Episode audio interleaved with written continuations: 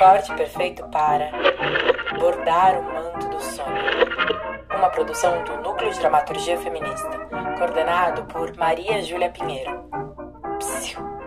Nesse episódio, nós vamos falar, entre outros assuntos, sobre suicídio. Se você não se sente confortável com esse tema, talvez esse episódio não seja para você. Me joguei enquanto dormia. Texto voz de Renan Ramiro. Eu me joguei enquanto eu dormia. Fazia tempo que eu não sabia o que, que eu sonhava, mas era lá para fora. Eu sonhava lá fora, mas a porta permanecia trancada, então ficava no sonho mesmo. O sonho ficava no ar. Eu não sabia o que, que eu sonhava. A porta fechada abafava, comprimia, apertava até o apartamento todo aqui do nono andar ter apenas o formato do meu corpo. Primeiro eu pensei, a casa diminuiu tanto. Depois eu pensei, será que fui eu que cresci? E então eu concluí, não importa. Porque as paredes me sufocavam e eu só podia respirar o sonho que havia ficado no ar. Eu não sabia o que, que tinha acontecido, eu não sabia o que, que eu sonhava, mas eu respirava aquele sonho isso me acalmava, e o sono vinha, e eu dormia com a janela aberta, achando que eu queria deixar o ar de fora entrar. Era eu que queria sair. Eu sonhava em voar de. Eu não sabia o que eu sonhava. Eu sonhava em sair pra. Eu não sabia o que eu sonhava. Então eu me joguei do nono andar enquanto eu dormia, no ar. Naquele ar.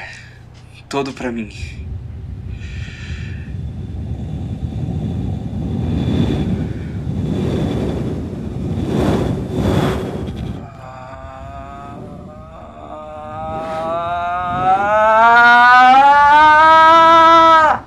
Acordei, assustado, percebendo que eu tava caindo, porque, claro, só nos sonhos é que eu teria asas. Aliás, talvez nos sonhos eu nem precisasse de asas para voar, eu só, sei lá, flutuaria leve, mas enfim, independente do que eu sonhava, eu acordei no ar com todo aquele ar para mim, mas caindo.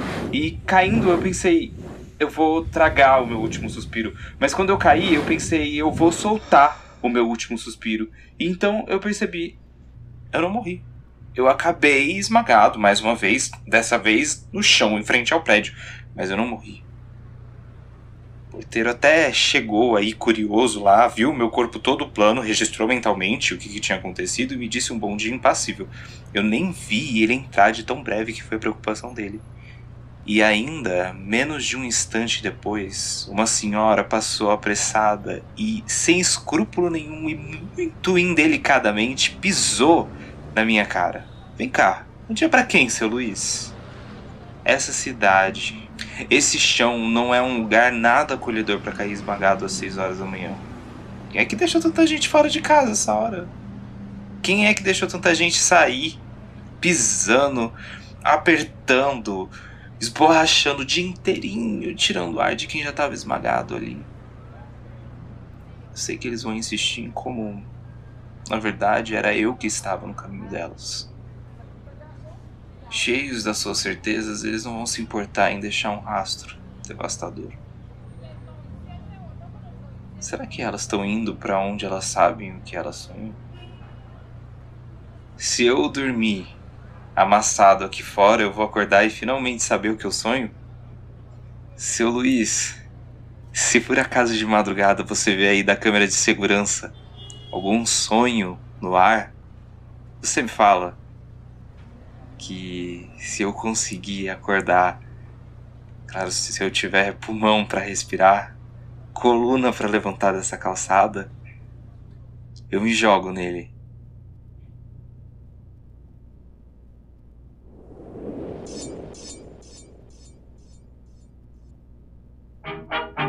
Fantasmas. Texto e voz de Manu Castilho. Eu tenho uma teoria. Para se conhecer uma pessoa de verdade, a gente precisa conhecer os medos dela. Não aqueles medos óbvios, como medo da morte, de acidente, de barata.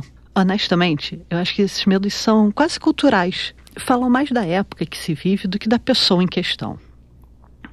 Não. Eu tô falando daqueles medos estranhos. Aquelas esquisitices que a gente fica sem graça até de contar para o analista. Aquele medo que às vezes a gente nem sabe exatamente como começou. No meu caso, é medo de fantasma. É, é isso mesmo. Eu tenho medo de fantasma. Mas reparem, por favor, que não é qualquer medo. É aquele tipo de medo que te faz prender o ar e não querer abrir os olhos. E também não é qualquer fantasma que chega assim e vai me deixando em pânico, não.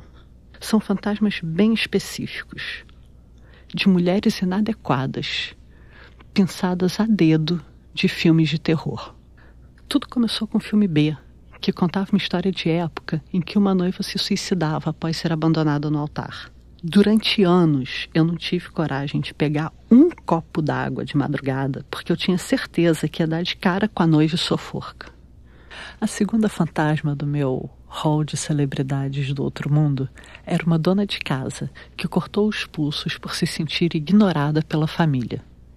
A noiva apareceu na minha vida quando eu tinha uns 12 anos e a outra aos 17.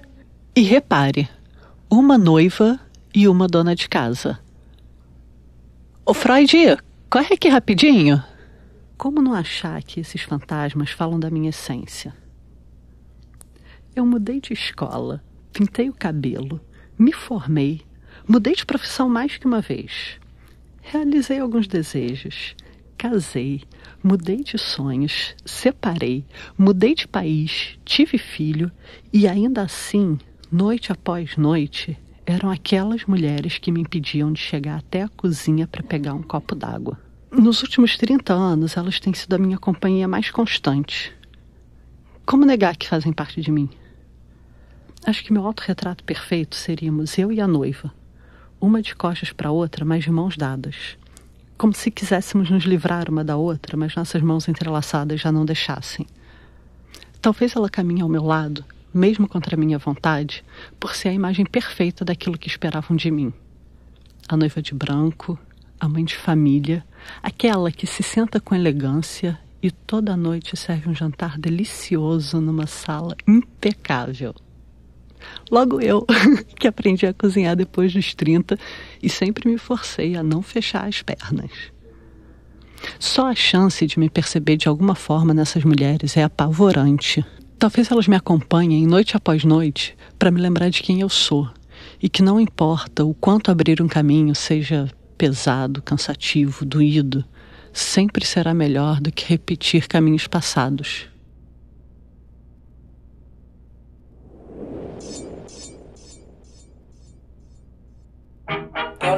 Medo de costelas. Texto e voz de Janaína Mello, com a trilha sonora de Ivan Alves.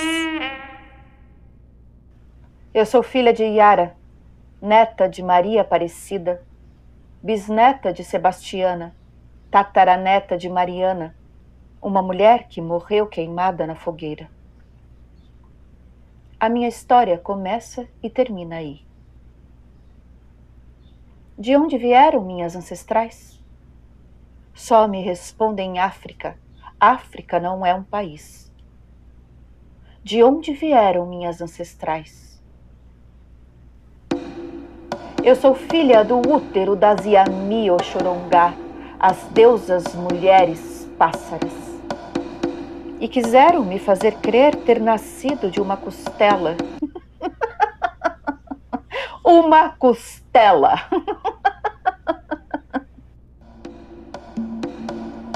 As pássaras antigas tinham úteros. Eu me sento sobre ninhos secos de antigas pássaras e chupo os ossos das costelas de todos aqueles que tentaram me calar e morreram com minha voz aguda estourando seus tímpanos. Carrego comigo o saco de costelas infrutíferas como uma velha piada, sem graça, sem nexo, sem asas. Carrego em mim o útero, herança, amuleto, armamento das minhas mães Oxorongá, para lembrar de um poder que voa quando quer, que dança porque gosta, que corre para fazer ventar. Minhas ancestrais sobreviveram ao impossível e eu carrego nas veias a vingança da sobrevivência. Eu não tenho medo de costelas. Eu sou filha de Yara, neta de Maria Aparecida, bisneta de Sebastiana, tataraneta de Mariana.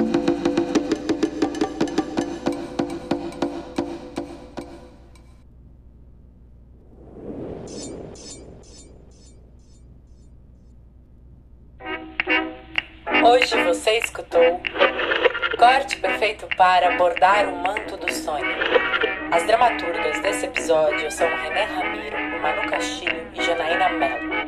A direção artística é do Vitor Juliano. A edição final, mixagem e masterização do Arthur Murtinho. A idealização da vinheta da Manuela Pereira. A arte visual é da Carolina Borelli. A legendagem para YouTube é da Camila Mora. A produção geral do Corte Perfeito Para é da Mariana Osório, do Renan Ramiro e da Tati Mayumi.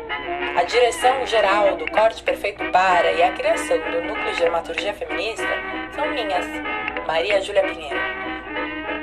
Você pode seguir a gente no Instagram, arroba Núcleo de Dramaturgia Feminista.